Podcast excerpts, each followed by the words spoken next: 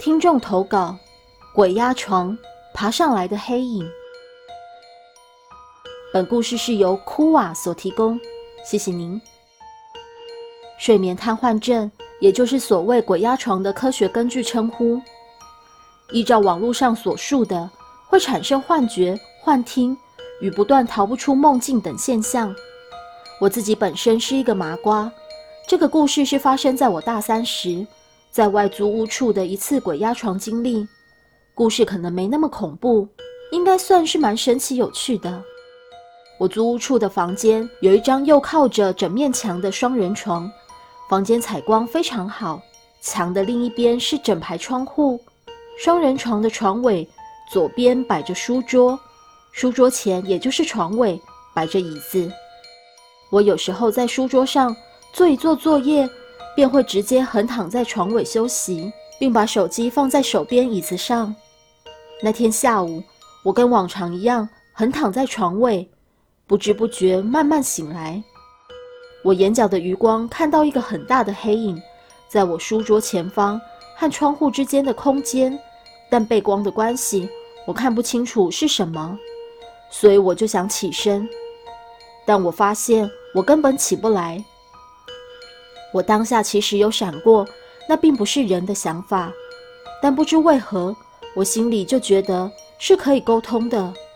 我使劲的想将身体坐起来，好看清楚对方，一直用力要起身。就在这个时候，我感觉到身体起来了，但是我的脚还粘在床上，整个身体就像四十五度角一样浮了起来。我感觉那是一个全身黑的女人。一边使劲想挣脱粘住的脚，我一边叫出声道：“是谁？你是谁？”对方没有回应。而就在那一瞬间，我的身体反弹回床上，重重一反弹，又再一次睁开眼时，我还闪过“这次是真的醒了吧”的念头。但与此同时，我眼角的黑影依然在那里，在我书桌前方。我又再一次想要起来，但起不来。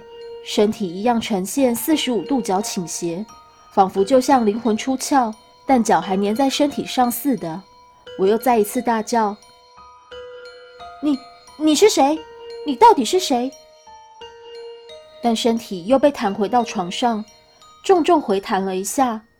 说也奇怪，从头到尾我的上半身都是可以动的，下半身都是被固定的。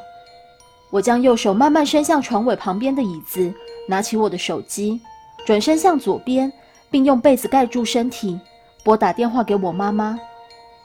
电话的嘟嘟声响起，我妈没有接，电话转向语音。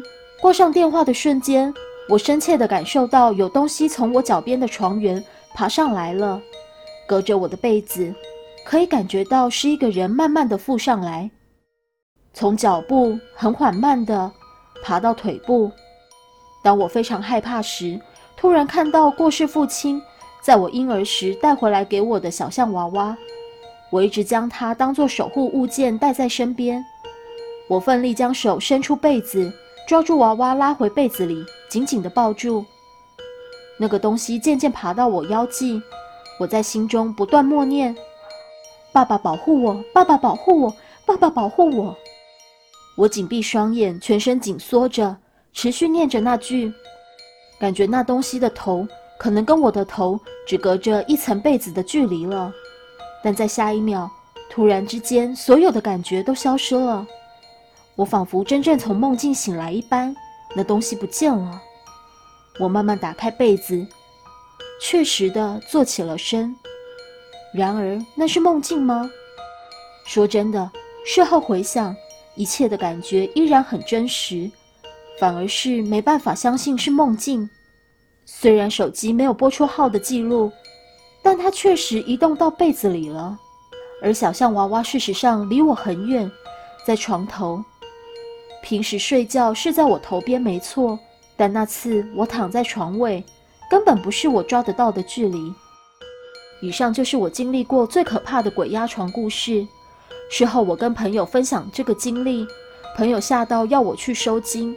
虽然我不是一个铁齿的人，但我在那里再也没有发生过什么事情。